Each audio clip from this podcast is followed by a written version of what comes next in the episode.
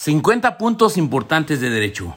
1. Modelo social de discapacidad. La discapacidad no tiene su origen en las limitaciones o diversidades funcionales de la persona, sino en las limitantes que la propia sociedad genera, debido a las barreras que impone a las personas con discapacidad para el desarrollo de sus vidas, ya sean culturales, actitudinales, físicas, entre otras. 2. Malicia efectiva. Libertad de expresión. El estándar de malicia efectiva requiere no solo que la información difundida haya sido falsa, sino que se haya difundido a sabiendas de su falsedad o con la intención de dañar interpretación de este último estándar. En la jurisprudencia 38 diagonal 2013, la décima época, esta primera sala de la Suprema Corte de Justicia de la Nación de rubro libertad de expresión, sus límites a la luz del sistema de protección dual y del estándar de malicia efectiva, se sostuvo que la principal consecuencia del sistema de protección dual es la doctrina de la real malicia o malicia efectiva, conforme a la cual la imposición de sanciones civiles derivada de la emisión de opiniones, ideas o juicios corresponde exclusivamente a aquellos casos en que existe información falsa. En el caso del derecho a la información o que haya sido producida con real malicia, aplicable tanto al derecho a la información como a la libertad de expresión, esto es, con la única intención de dañar. Conforme a esa doctrina, solo puede exigirse a quien ejerce su derecho a la libertad de expresión o de información responsabilidad ulterior por las opiniones o información difundida de interés público, si se actualiza el supuesto de la malicia efectiva. Ahora bien, para que se actualice esta, no es suficiente que la información difundida resulte falsa, pues ello conllevaría imponer sanciones a informadores que son diligentes en sus investigaciones, por el simple hecho de no poder probar en forma faciente todos y cada uno de los aspectos de la información difundida, lo cual, además de que vulneraría el estándar de veracidad aplicable a la información, induciría a ocultar la información en lugar de difundirla, socavando el debate robusto sobre temas de interés público que se persigue en las democracias constitucionales. Entonces, la doctrina de la real malicia requiere no solo que se demuestre que la información difundida es falsa, sino además que se publicó a sabiendas de su falsedad o con total despreocupación sobre si era o no falsa, pues ello revelaría que se publicó con la intención de dañar. Cabe agregar que en torno al nivel de diligencia o negligencia de la información, de la información, la doctrina de la malicia efectiva señala que la mera negligencia o descuido no es suficiente para actualizarla, pues para ello se requiere un grado mayor de negligencia, una negligencia inexcusable o una temeraria despreocupación, referida a un dolo eventual, lo que presupone la existencia de elementos objetivos que permitan acreditar que el autor, si bien no tenía conocimiento directo sobre la inexactitud de los datos aportados, era consciente de esa inexactitud por las circunstancias del hecho del caso concreto y además disponía de los recursos que le permitían verificar de manera inmediata y sin mayor esfuerzo aquella inexactitud y a pesar de ese estado de conciencia y de contar con los medios idóneos para corroborar la información, prescinde de ellos y decide exteriorizar los datos. Por tanto, la intención de dañar no se acredita mediante la prueba de cierta negligencia, un error o la realización de una investigación elemental sin resultados satisfactorios, sino que se requiere acreditar que el informador tenía conocimiento de que la información era inexacta, sino que se requiere acreditar que el informador tenía conocimiento de que la información era inexacta. Eso es entonces la malicia efectiva. Dice, eh, sino que se requiere acreditar que el informador tenía conocimiento de que la información era inexacta o al menos duda sobre su veracidad y una total despreocupación por verificarla, pues sólo así puede acreditarse la intención de dañar. 3. Elementos del título de crédito. Son cosas mercantiles necesarios para ejercitar el derecho literal que en ellos se consigna. Las excepciones son limitadas. Elementos del título de crédito son cosas mercantiles necesarios para ejercitar el derecho literal que en ellos se consigna, las excepciones son limitadas. 4. Contrato mercantil. Plazo de gracia. Artículo 84. En los contratos mercantiles no se reconocerán términos de gracia o cortesía y en todos los cómputos de días, meses y años se entenderán el día de 24 horas, los meses, según están designados en el calendario gregoriano, y el año de 365 días. En los contratos mercantiles no se reconocerán términos de gracia o cortesía y en todos los cómputos de días, meses y años se entenderán el día de 24 horas, los meses según están designados en el calendario gregoriano y el año de 365 días. 5. Adopción. Elementos a considerar. Adopción.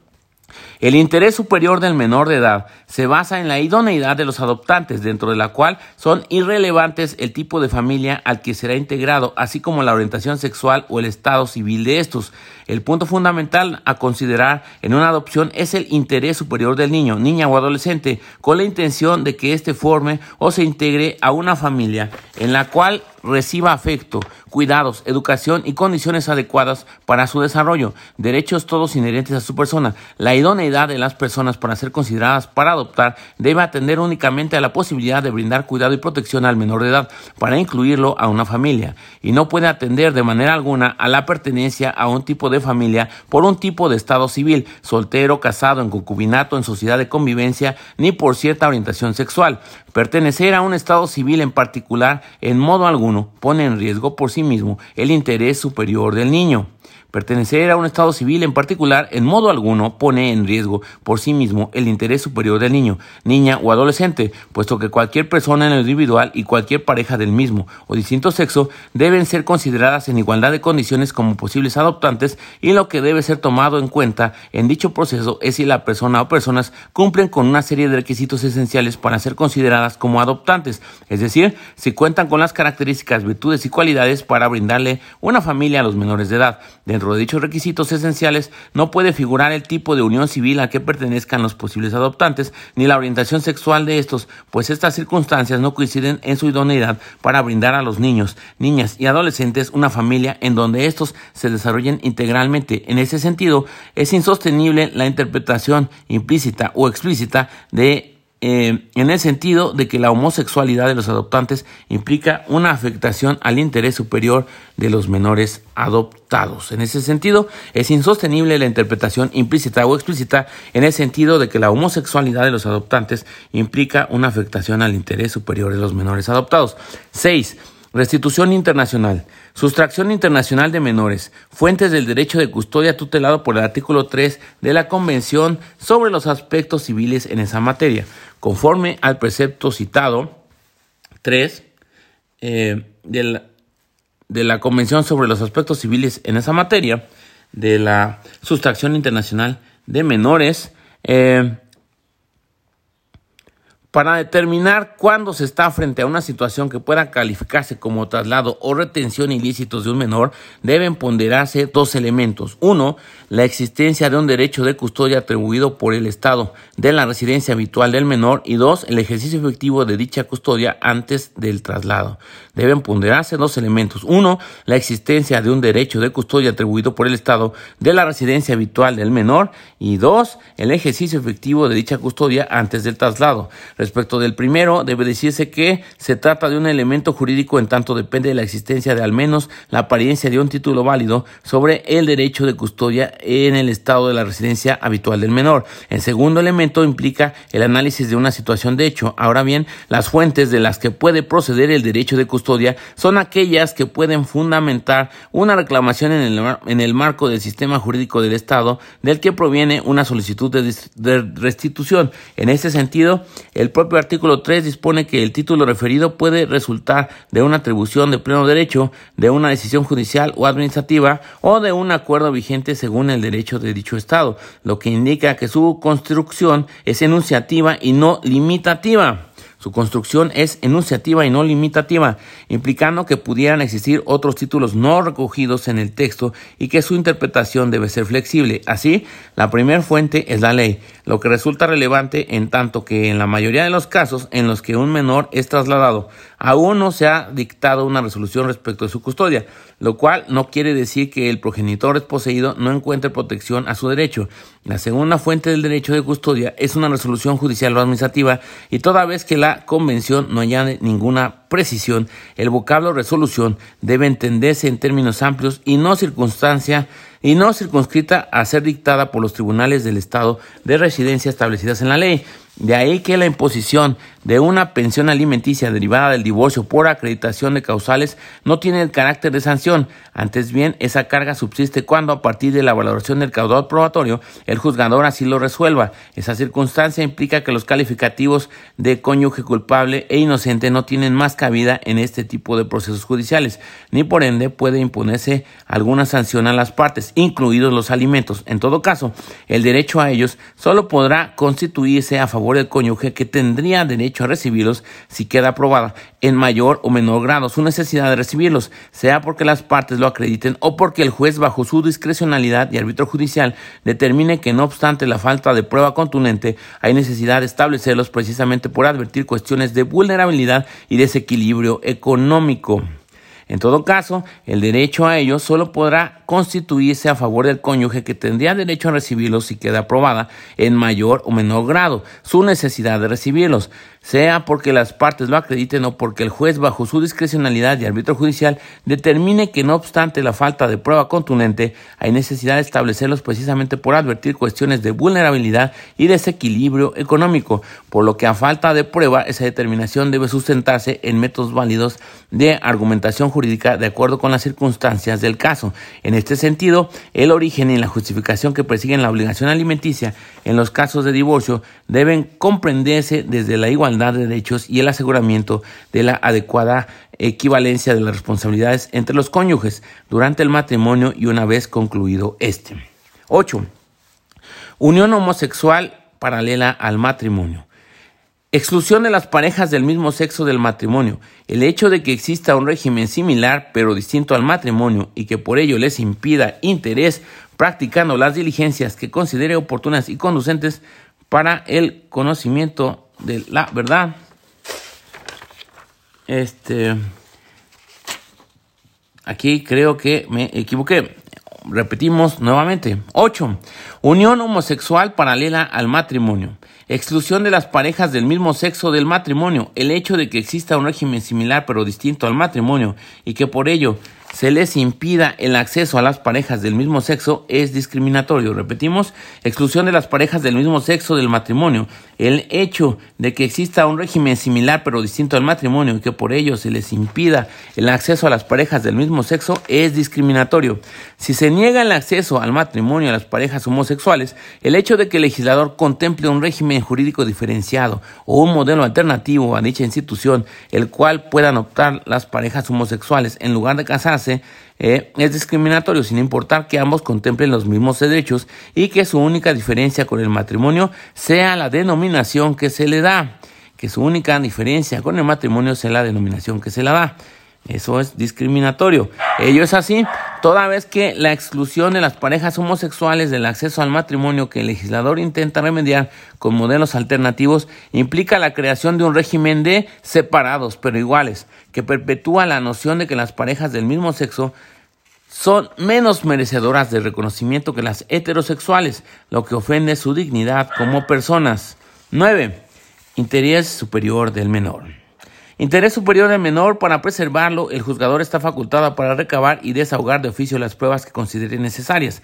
Interés superior del menor para preservarlo, el juzgador está facultado para recabar y desahogar de oficio las pruebas que considere necesarias, con independencia de que la admisión de las pruebas ofrecidas por las partes en el juicio es uno de los aspectos procesales más relevantes y con mayor cuidado eh, que debe observar el juzgador tratándose de los procedimientos que directa o indirectamente trascienden a los menores y a fin de velar por su interés superior previsto en la Constitución Política de los Estados Unidos Mexicanos, en la Convención sobre los Derechos del Niño y en la Ley para la Protección de los Derechos de Niñas, Niños y Adolescentes, el juez está facultado para recabar y desahogar de oficio las pruebas necesarias para preservar dicho interés, practicando las diligencias que considere oportunas y conducentes para el conocimiento de la verdad respecto de los hechos controvertidos.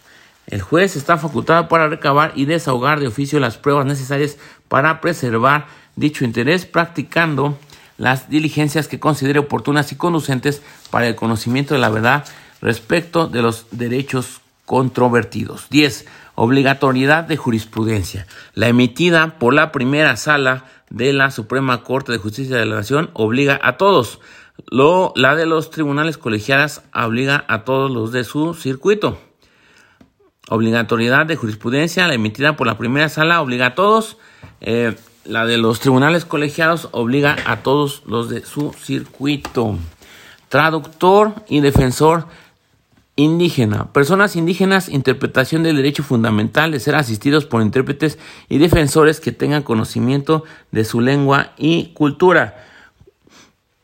Cuando personas indígenas están vinculadas en un proceso del orden penal, el estándar para analizar si existió acceso pleno a la jurisdicción del Estado no es igual al que aplica en cualquier proceso judicial, pues sus especificidades culturales obligan a todas las autoridades a implementar y conducir procesos sensibles a tales particularidades. En este sentido, el artículo 2, apartado A, fracción 8 de la Constitución Política de los Estados Unidos Mexicanos, consagra a favor de aquellas el derecho a que en todos los juicios y procedimientos en que sean parte, individual o colectivamente, se tomen en cuenta sus costumbres y especificidades culturales. Además, establece que tienen en todo tiempo el derecho a ser asistidos por intérpretes y defensores que tengan conocimiento de su lengua y cultura, lo cual constituye un mecanismo óptimo para una defensa adecuada y por tanto el pleno acceso a la justicia en favor de este sector históricamente vulnerable, así como la mejor manera de reducir la distancia cultural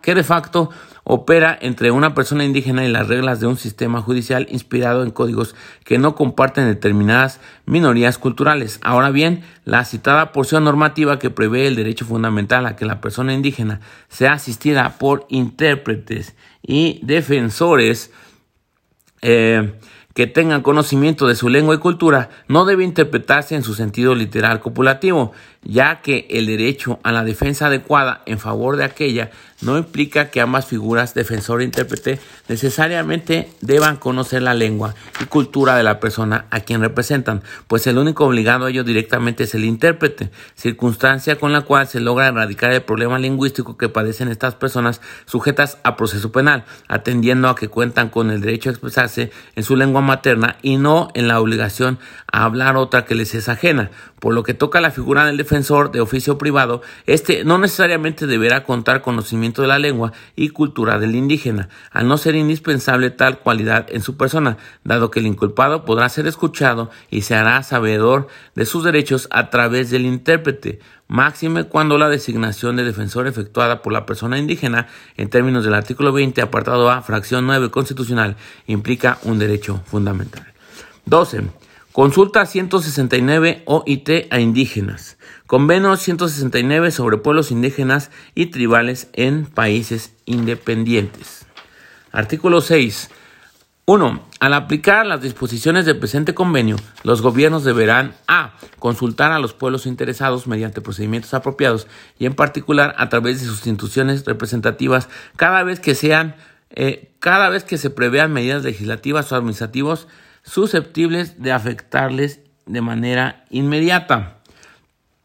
Digo, perdón, de afectarles directamente.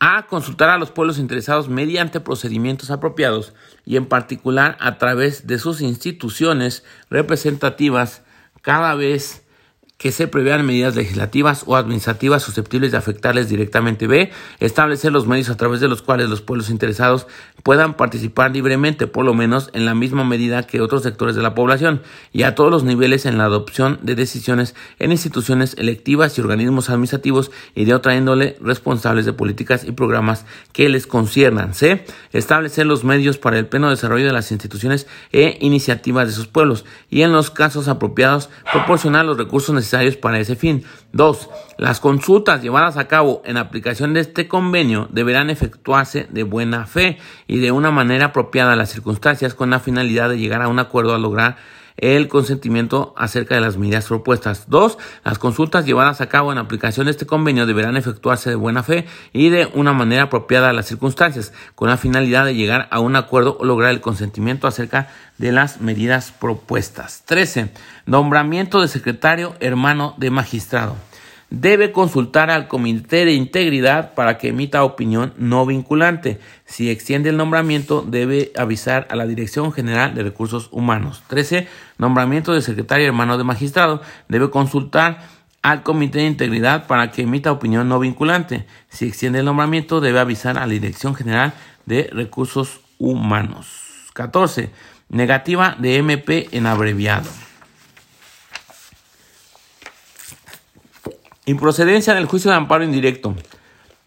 Se actualiza de manera manifiesta e indudable la causa de improcedencia prevista por el artículo 61, fracción 23, en relación con el diverso quinto, fracción segunda, interpretado a contrario censo, ambos de la ley de la materia, cuando el acto reclamado consiste en la negativa de los agentes del Ministerio Público de reducir la pena prevista para el delito de que se trate durante la tramitación del procedimiento especial abreviado. Hechos. El Pleno de Circuito y el Tribunal Colegiado contendientes arribaron a criterios distintos en relación a si la demanda de amparo en la que se reclama la negativa del Ministerio Público de reducir la pena mínima prevista para el delito de que se trata durante la tramitación del procedimiento especial abreviado debe desecharse de plano por actualizarse una causa manifiesta e indudable de improcedencia, criterio jurídico. Esta primera sala de la Suprema Corte de Justicia de la Nación determina que los juzgadores federales deben declarar la improcedencia del juicio y desechar el plano la demanda de amparo indirecto cuando el acto reclamado consiste en la determinación del Ministerio Público que niegan reducir la pena mínima para el delito de que se trata durante la tramitación del procedimiento especial abreviado, como forma de determinación anticipada del procedimiento penal en términos de los artículos 201 y 202 del Código Nacional de Procedimientos Penales. Justificación.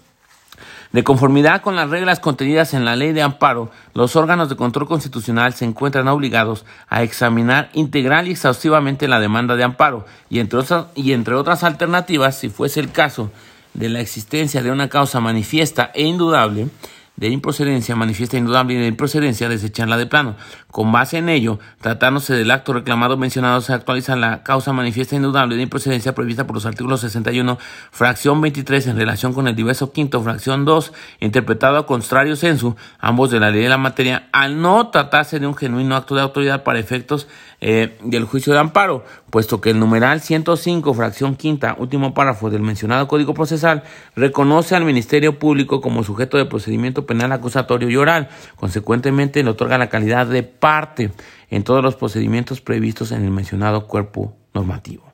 Consecuentemente, le otorga la calidad de parte al Ministerio Público en todos los procedimientos previstos en el mencionado cuerpo normativo. 15. Nombramiento de secretario hombre debe extender nombramiento a una mujer para buscar paridad. Debe extender nombramiento a una mujer para buscar paridad. 16. Sesión de tribunal colegiado de circuito que se extiende de las 15 horas. Debe prorrogarse la sesión hasta las 19 horas. Debe prorrogarse la sesión hasta las 19 horas. 17. Elementos para juzgar con perspectiva de género. Acceso a la justicia en condiciones de igualdad elementos para juzgar con perspectiva de género, del reconocimiento de los derechos humanos a la igualdad y a la eh, no discriminación por razones de género, deriva que todo órgano jurisdiccional debe impartir justicia con base en una perspectiva de género, para lo cual debe implementarse un método en toda controversia judicial, aun cuando las partes no lo soliciten, a fin de verificar si existe una situación de violencia o vulnerabilidad que, por cuestiones de género, impida impartir justicia de manera completa e igualitaria. Para ello, el juzgador debe tomar en cuenta lo siguiente. Uno, identificar primeramente si existen situaciones de poder que por cuestiones de género den cuenta de un desequilibrio entre las partes de la controversia. Dos, cuestionar los hechos y valorar las pruebas, desechando cualquier estereotipo o prejuicio de género o prejuicio de género, a fin de visualizar las situaciones de desventaja provocadas por condiciones de sexo o género. 3. En caso de que el material probatorio no sea suficiente para aclarar la situación de violencia, vulnerabilidad o discriminación por razones de género, ordenar las pruebas necesarias para visualizar dichas situaciones. 4. De detectarse las situaciones de desventaja por cuestiones de género cuestionar la neutralidad del derecho aplicable, así como evaluar el impacto diferenciado de la solución propuesta para buscar una resolución justa e igualitaria de acuerdo al contexto de desigualdad por condiciones de género. 5. Para ello debe aplicar los estándares de derechos humanos de todas las personas involucradas, esencialmente de los niños y niñas. Para ello debe aplicar los estándares de derechos humanos de todas las personas involucradas, especialmente los niños y niñas. Y seis, considerar que el método exige que en todo momento se evite el uso del lenguaje basado en estereotipos o perjuicios o prejuicios. eh, considerar que el método exige que en todo momento se evite el uso del lenguaje basado en estereotipos o prejuicios, eh, de lo que debe procurar un lenguaje incluyente con el objeto de asegurar un acceso a la justicia sin discriminación por motivos de género. 18. Salarios caídos reclamables. Artículo 48. El trabajador podrá solicitar ante la autoridad conciliadora o ante el tribunal, si no existe arreglo conciliatorio, que se le reinstale en el trabajo que desempeñaba o que se le indemnice con el importe de tres meses de salario a razón del que corresponda a la fecha en que se realice el pago, observando previamente las disposiciones relativas al procedimiento de conciliación previsto en el artículo 684A y subsiguientes. Si en el juicio correspondiente no comprueba el patrón la causa de rescisión, el trabajador tendrá derecho además, cualquiera que hubiese sido la acción intentada, a que se le paguen los salarios vencidos computados desde la fecha del despido hasta por un periodo máximo de 12 meses, en términos de lo preceptuado en la última parte del párrafo anterior. Repetimos, salarios caídos reclamables. Artículo 48. El trabajador podrá solicitar ante la autoridad conciliadora o ante el tribunal, si no existe arreglo conciliatorio, que se le reinstale en el trabajo que desempeñaba o que se le indemnice con el importe de tres meses de salario, a razón de que corresponda a la fecha en que se realice el pago, observando previamente las disposiciones relativas al procedimiento de conciliación previsto en el artículo 684-A y subsiguientes. Si en el juicio correspondiente no comprueba el patrón la causa de la rescisión, el trabajador tendrá derecho, además, cualquiera que hubiese sido la acción intentada a que se le paguen los salarios vencidos computados desde la fecha del despido hasta por un periodo máximo de 12 meses, en términos de lo preceptuado en la última parte del párrafo anterior. 19. Elementos del impuesto en caso de compensación. Compensación de saltos a favor. El artículo 25, fracción sexto de la Ley de Ingresos de la Federación por el ejercicio fiscal de 2019, que establece la mecánica respectiva, no se rige por los principios tributarios de equidad y proporcionalidad. Los principios de justicia fiscal tienen eficacia jurídica propia porque son normas concretas constitucionales que pueden aplicarse sin necesidad de un desarrollo legislativo posterior o si este desarrollo es indispensable para exigir su aplicación. Tienen un carácter vinculante y deben cumplirse por los poderes públicos y su ámbito de aplicación consiste en la actividad estatal porque no cualquier aspecto financiero tiene que observarlos, sino solo aquellos que tengan una naturaleza tributaria, es decir, que deriven en sí mismos del poder impositivo del Estado, vinculado directamente con todos los aspectos de las contribuciones. En esa línea argumentativa se sigue que el artículo 25, fracción sexta de la Ley de Ingresos de la Federación para el ejercicio fiscal de 2019 no se rige por los principios tributarios de proporcionalidad y equidad, en virtud de que no incide directamente en la obligación sustantiva, ni se relaciona con alguno de los elementos esenciales de las contribuciones, sino que solo establece el mecanismo para llevar a cabo las compensaciones en el ejercicio fiscal correspondiente, lo que constituye un control de la autoridad hacendaria para la recaudación de impuestos. Entonces, repetimos, Compensación de saldos a favor, el artículo 25, fracción sexta de la Ley de Ingresos de la Federación por el ejercicio fiscal de 2019, que establece la mecánica respectiva, no se rige por los principios tributarios de equidad y proporcionalidad. Y la razón dice, en esa línea argumentativa se sigue que el artículo 25, fracción sexta de la Ley de Ingresos de la Federación por el ejercicio fiscal de 2019 no se rige por los principios tributarios de proporcionalidad y equidad en virtud de que no incide directamente en la obligación sustantiva ni se relaciona con alguno de los elementos esenciales de las contribuciones, sino que solo establece el mecanismo para llevar a cabo las compensaciones en el ejercicio fiscal correspondiente, lo que constituye un control de la autoridad hacendaria para la recaudación de impuestos. 20. Procedencia de revisión fiscal en sumarios. Revisión fiscal es improcedente contra sentencias dictadas en forma unitaria por los magistrados instructores de las salas regionales del Tribunal Federal de Justicia Fiscal y Administrativa en los juicios contenciosos administrativos federales tramitados en la vía sumaria.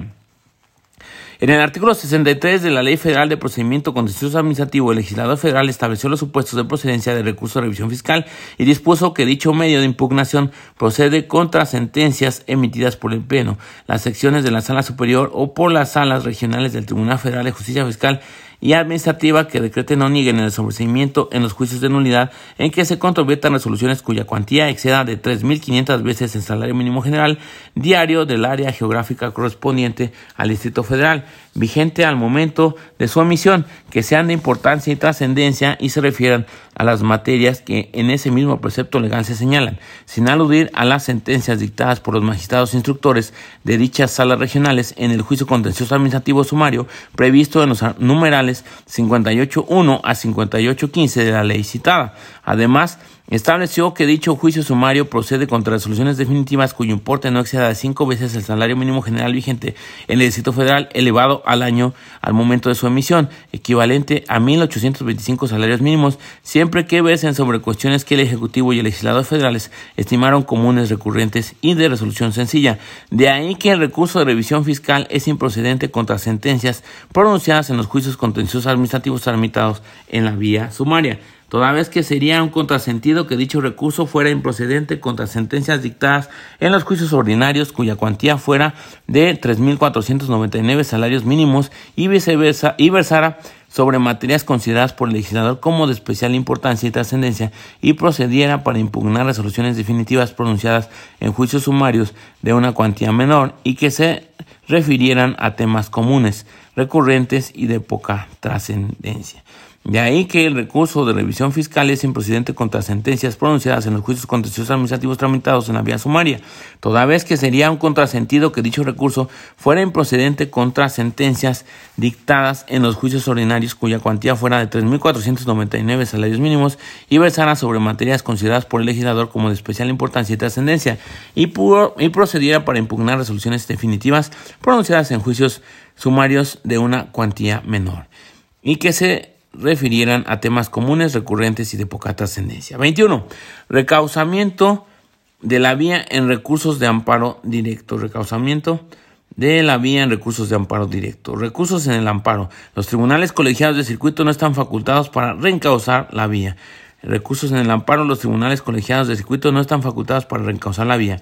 No existe base legal para sostener que cuando el recurso interpuesto no fuera el indicado, deba reencauzarse la vía y admitirse el que resulte eh, procedente, porque la ley de amparo establece con claridad la procedencia y el trámite que debe de darse a los recursos de revisión y de queja. Por ello, si el recurrente expresamente interpone el de revisión contra el auto que desechó su demanda de amparo, la actuación del presidente del Tribunal Colegiado de Circuito que conduzca eh, del recurso debe limitarse a determinar sobre su procedencia, admitiéndolo o desechándolo según corresponda, sin que pueda reencauzar la vía y tramitar un recurso distinto. Este proceder no vulnera el derecho humano de acceso a la justicia reconocido en el artículo 17 de la Constitución Política de los Estados Unidos Mexicanos, pues su ejercicio está sujeto al cumplimiento de determinados requisitos, presupuestos y cargas procesales que no deben soslayarse en detrimento de la correcta y eficiente administración de Justicia, como es la carga procesal dispuesta de manera asequible al gobernado de presentar el recurso efectivo.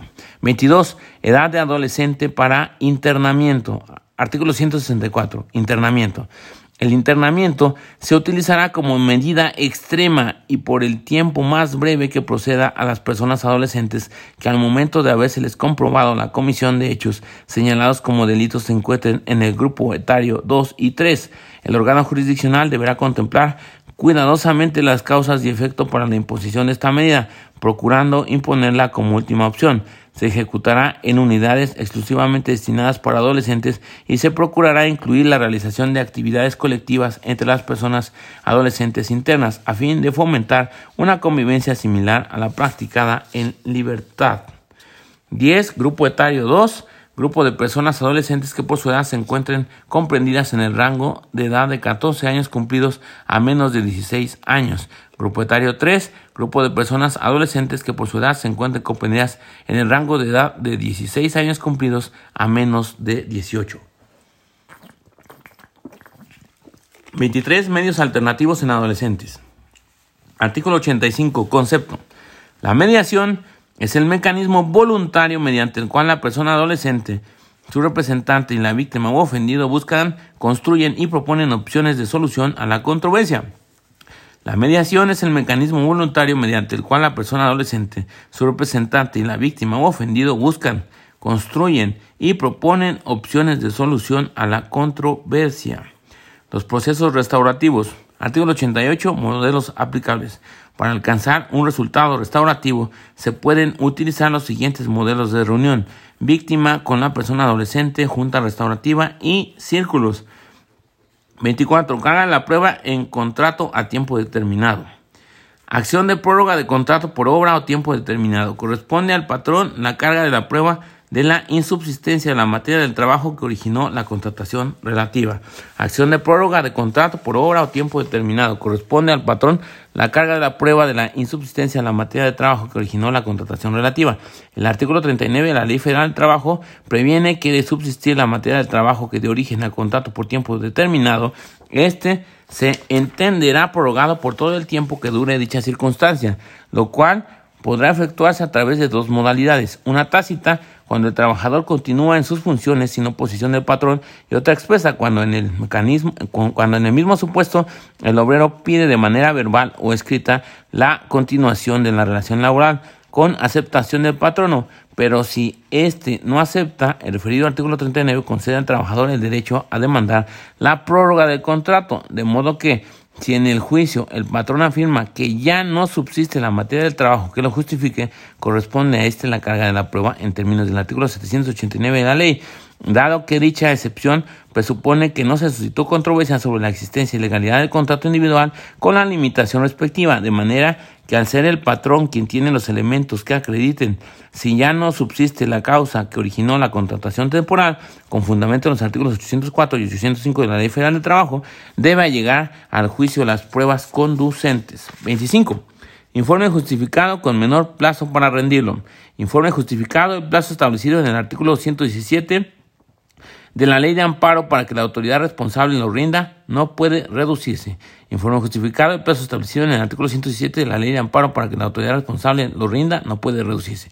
El precepto citado prevé el plazo de 15 días para que la autoridad responsable rinda su informe justificado, el cual no puede ser reducido por el juzgador de amparo ni siquiera en aras de satisfacer una impartición de justicia expedita. Lo anterior es así porque la ampliación de plazos en la ley de amparo permite otorgar el tiempo necesario para que las partes preparen con mayor cuidado y calidad la exposición de los argumentos en que basan sus pretensiones y con ello se eleva la calidad del juicio constitucional. Por tanto, no es posible que el juzgador de amparo, bajo su arbitrio, reduzca el plazo en el que la autoridad responsable debe rendir su informe, porque en lugar de favorecer el derecho de tutela judicial efectiva, atenta contra la impartición de justicia completa, pronta e imparcial y también contra los principios de legalidad y certeza jurídica de las partes del juicio de amparo. Repetimos, por tanto, no es posible que el juzgador de amparo, bajo su arbitrio, reduzca el plazo en el que la autoridad responsable debe rendir su informe justificado, porque en lugar de favorecer el derecho a la tutela judicial efectiva, atenta contra la impartición de justicia completa, pronta e imparcial y también contra los principios de legalidad y certeza jurídica de las partes del juicio de amparo, al conceder un plazo menor al establecido en la ley reglamentaria en los artículos 103 y 107 de la Constitución Política de los Estados Unidos Mexicanos, que mediante su regulación resguarda las bases constitucionales con las que ha de tramitarse el juicio de amparo. 26. Revisión adhesiva de autoridad con causales de improcedencia. Revisión adhesiva deben analizarse los agravios expuestos por la autoridad responsable tendentes a controvertir las razones dadas por las que en la sentencia favorable a esta se desestimaron las causas de improcedencia propuestas en el juicio de amparo. Revisión adhesiva. Deben analizarse los agravios expuestos por la autoridad responsable tendentes a controvertir las razones dadas por las que en la sentencia favorable a esta se desestimaron las causas de improcedencia propuestas en el juicio de amparo, conforme a los artículos 81, fracción 1, inciso E, 82 y 87, párrafo primero de la ley de amparo y a la jurisprudencia del Pleno de la Suprema Corte de Justicia de la Nación 28 diagonal 2013 de la décima época, de título y subtítulo, revisión adhesiva, los agravios relativos deben constreñirse a la parte considerativa del fallo recurrido que está relacionada con el punto resolutivo que favorece al recurrente, si la autoridad eh, responsable se adhiere al recurso de revisión principal y expone agravios tenientes a controvertir las razones dadas por el juez de distrito para desestimar las causas de improcedencia propuestas en el juicio de amparo indirecto cuando la sentencia recurrida le fue favorable por haberse sobreseído y o negado la protección federal, el órgano de revisor debe examinarlos de manera preferente, pues aunque su solución pudiera originar la revocación del fallo recurrido, eh, finalidad que es diversa a la naturaleza de la revisión adhesiva, lo cierto es que solo a través de esa vía el ente de gobierno puede proponer tales argumentos en atención al sentido de afectación del fallo constitucional reflejado en los puntos resolutivos. 27. Progresividad y regresividad. Procedencia. Principio de progresividad de los derechos humanos. La prohibición que tienen las autoridades del Estado mexicano de adoptar medidas regresivas no es absoluta, pues excepcionalmente estas son admisibles si se justifican plenamente. El principio de progresividad a los derechos humanos, la prohibición que tienen las autoridades del Estado mexicano de adoptar medidas regresivas no es absoluta, pues excepcionalmente estas son inadmisibles si se justifican plenamente. El principio referido impone al Estado, entre otras cuestiones, la prohibición de regresividad, la cual no es absoluta y puede haber circunstancias que justifiquen una regresión en cuanto al alcance y tutela de un determinado derecho fundamental. Sin embargo, dichas circunstancias están sujetas a un escrutinio estricto, pues implican la restricción de un derecho humano. En ese sentido, corresponde a la autoridad que pretende realizar una medida regresiva, legislativa, administrativa o incluso judicial, justificar plenamente esa decisión. En efecto, en virtud de que el artículo primero de la Constitución Política de los Estados Unidos Mexicanos impone a todas las autoridades del Estado mexicano la obligación de respetar el principio de progresividad cuando cualquier autoridad en el ámbito de su competencia adopta una medida regresiva en perjuicio de un derecho humano y alega para justificar su actuación, por ejemplo, la falta de recursos, en ella recae la carga de probar fehacientemente esa situación, es decir, no solo la carencia de recursos, sino que realizó todos los esfuerzos posibles para utilizar los recursos a su disposición, en el entendido de que las acciones y omisiones que implican regresión en el alcance y la tutela de un derecho humano solo pueden justificarse si a se acredita la falta de recursos. B. Se demuestra que se realizaron todos los esfuerzos necesarios para obtenerlos sin éxito. C. Se demuestra que se aplicó al máximo de los recursos o que los recursos de los que se disponían se aplicaron a tutelar otro derecho humano y no cualquier objetivo social y que la importancia relativa de satisfacerlo prioritariamente era mayor. Esto es, si bien es cierto que las autoridades legislativas y administrativas tienen en ciertos ámbitos un holgado margen de actuación para diseñar políticas públicas, determinar su prioridad relativa y asignar recursos, también lo es que dicha libertad se restringe significativamente cuando está en juego la garantía de los diversos derechos humanos reconocidos por nuestro sistema jurídico, ya que estos, en tanto normas que expresan el reconocimiento de principios de justicia de la máxima importancia moral tienen prioridad prima facie frente a cualquier otro objetivo social o colectivo, pues en una sociedad liberal y democrática estos últimos tienen solamente valor instrumental y no final, como los derechos humanos. 28. Usura. Disminución de interés de oficio. Pagaré si el juzgador advierte que la tasa de interés es pactada con base en el artículo 174, párrafo segundo de la Ley General de Títulos y Operaciones de Crédito es notoriamente usuraria, puede de oficio reducida prudencialmente. El párrafo segundo del citado precepto permite una interpretación conforme con la Constitución eh, Política de los Estados Unidos Mexicanos al prever que en el pagaré el rédito y los intereses que deban cubrirse se pactarán por las partes y solo ante la falta de tal pacto operará el tipo legal, pues ese contenido normativo debe interpretarse en el sentido de que la permisión de acordar intereses no es ilimitada, sino que tiene como límite que una parte no obtenga en provecho propio y de modo abusivo sobre la propiedad de la otra un interés excesivo derivado de un préstamo. Así, el juzgador que resuelve la litis sobre el reclamo de intereses pactados en un pagaré para determinar la condena conducente, en su caso, debe aplicar de oficio el referido artículo 174, acorde con el contenido constitucionalmente válido de ese precepto y a la luz de las condiciones particulares y los elementos de convicción con que se cuente en cada caso para que dicho numeral no pueda servir de fundamento para dictar una condena al pago de intereses usurarios, por lo que si el juzgador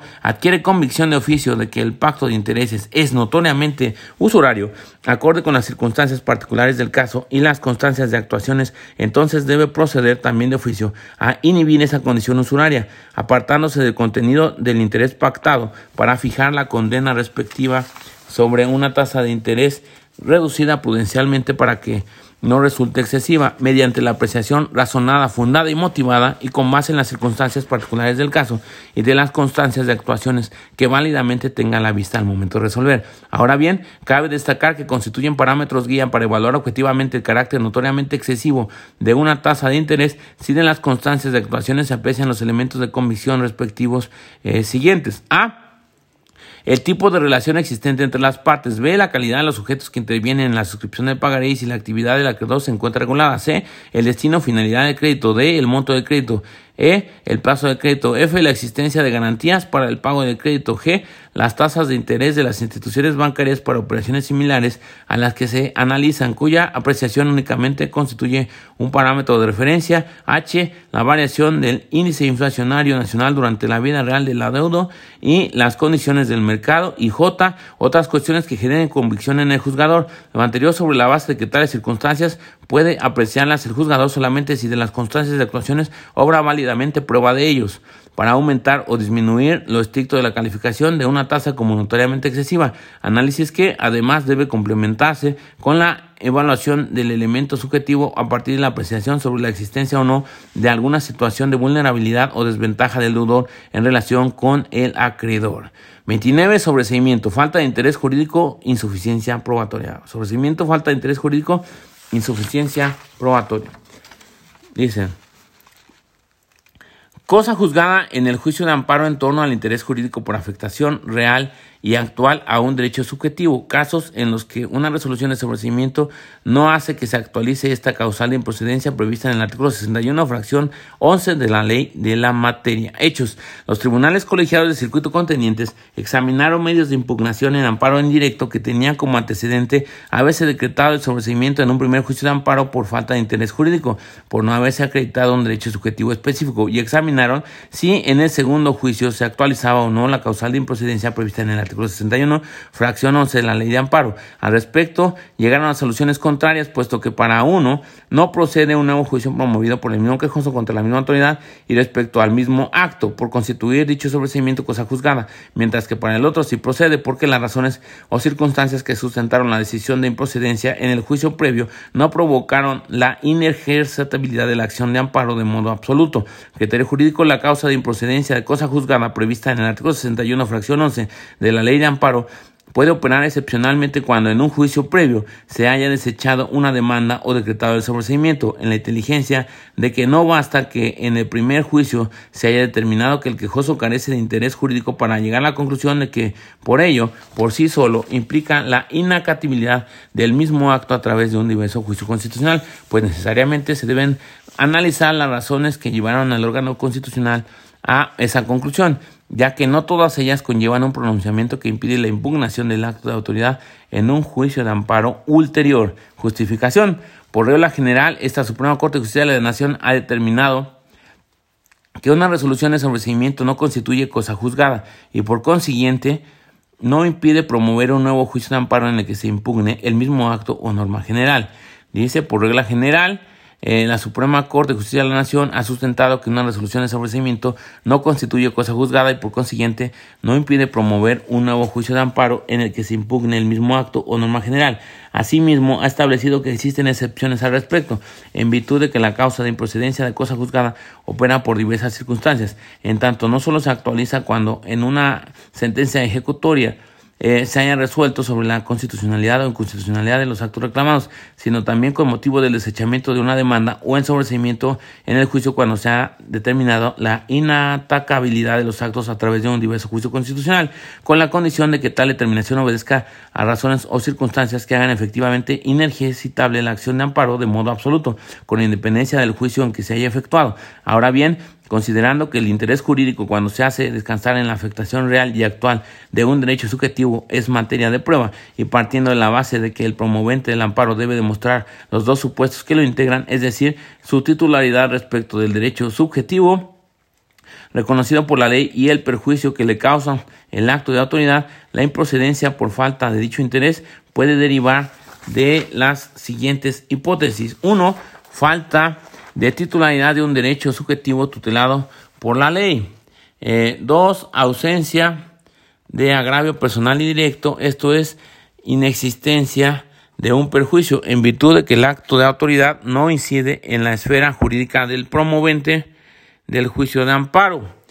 Tres, falta de inunidad de pruebas concretas. Y cuatro, omisión de aportar las pruebas conducentes para acreditar el interés jurídico. Si bien respecto de los dos primeros, supuestos, el sobrecimiento que estaba en el primer juicio de amparo por falta de interés jurídico eh, con fundamento en la fracción 12 del artículo 61 de la ley de amparo ocasionaría que en un segundo juicio de amparo promovido por el mismo quejoso contra la misma autoridad y el acto reclamado se actualizara la diversa causa de improcedencia prevista en la fracción 11 del precepto citado por existir un pronunciamiento sobre el tema específico, repetimos los dos primeros, falta de titularidad de un derecho subjetivo tutelado por la ley. Dos, ausencia de agravio personal y directo. Esto es, inexistencia de un perjuicio en virtud de que el acto de autoridad no incide en la esfera jurídica del promovente del juicio de amparo. Luego entonces tenemos, ello no ocurre con los últimos dos supuestos. ¿Cuáles son estos dos últimos supuestos? Falta de idoneidad de las pruebas concretas y cuatro, omisión de aportar las pruebas conducentes para que tenga interés jurídico.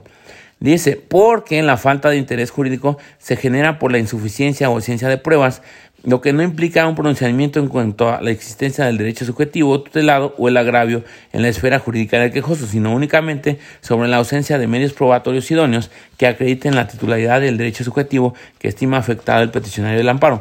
De ahí la importancia de atender las razones o circunstancias que condujeron a que en un primer juicio de amparo el órgano jurisdiccional resolviera sobreseer por falta de interés jurídico para determinar si esas son insuperables o no.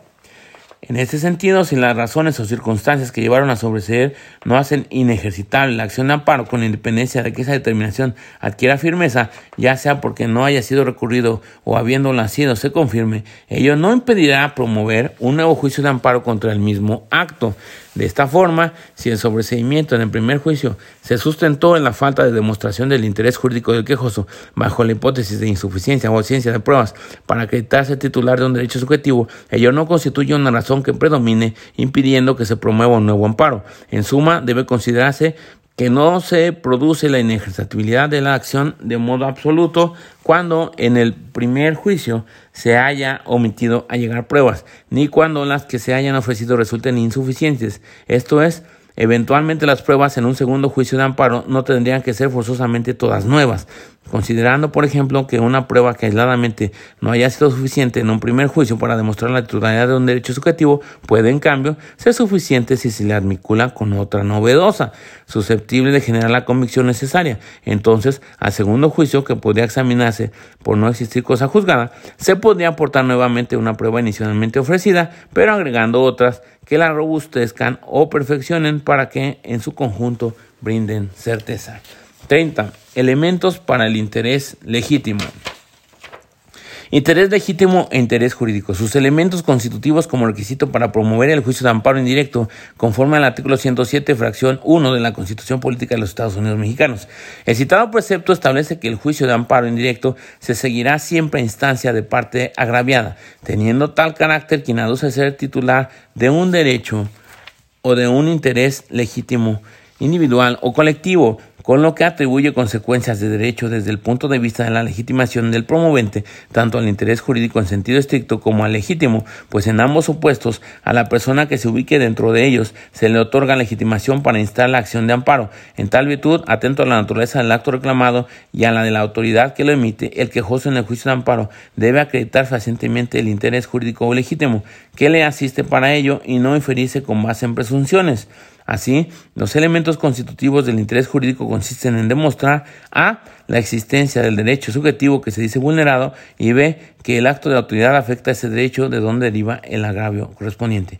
Así, los elementos constitutivos del interés jurídico para demostrar eh, consisten en a. la existencia del derecho subjetivo que se dice vulnerado y b. que el acto de autoridad afecta ese derecho de donde deriva el agravio correspondiente. Por su parte, para promover el interés legítimo deberá acreditarse que A. existe una norma constitucional en la que se establezca o tutele algún interés difuso en beneficio de una colectividad determinada. B. El acto reclamado transgreda ese interés difuso, ya sea de manera individual o colectiva, y C. El promovente pertenezca a esa colectividad.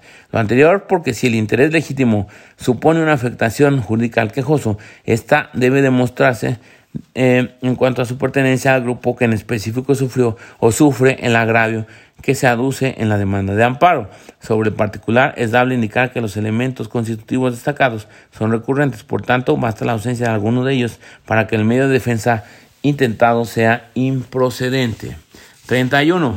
Asistencia consular extranjeros. Derecho fundamental a la notificación, contacto y asistencia consular. Su contenido específico y relevancia para garantizar una defensa adecuada de los extranjeros. Del artículo 36, párrafo primero de la Convención de Viena sobre las relaciones consulares, derivan eh, para el extranjero detenido en territorio mexicano los siguientes derechos. 1.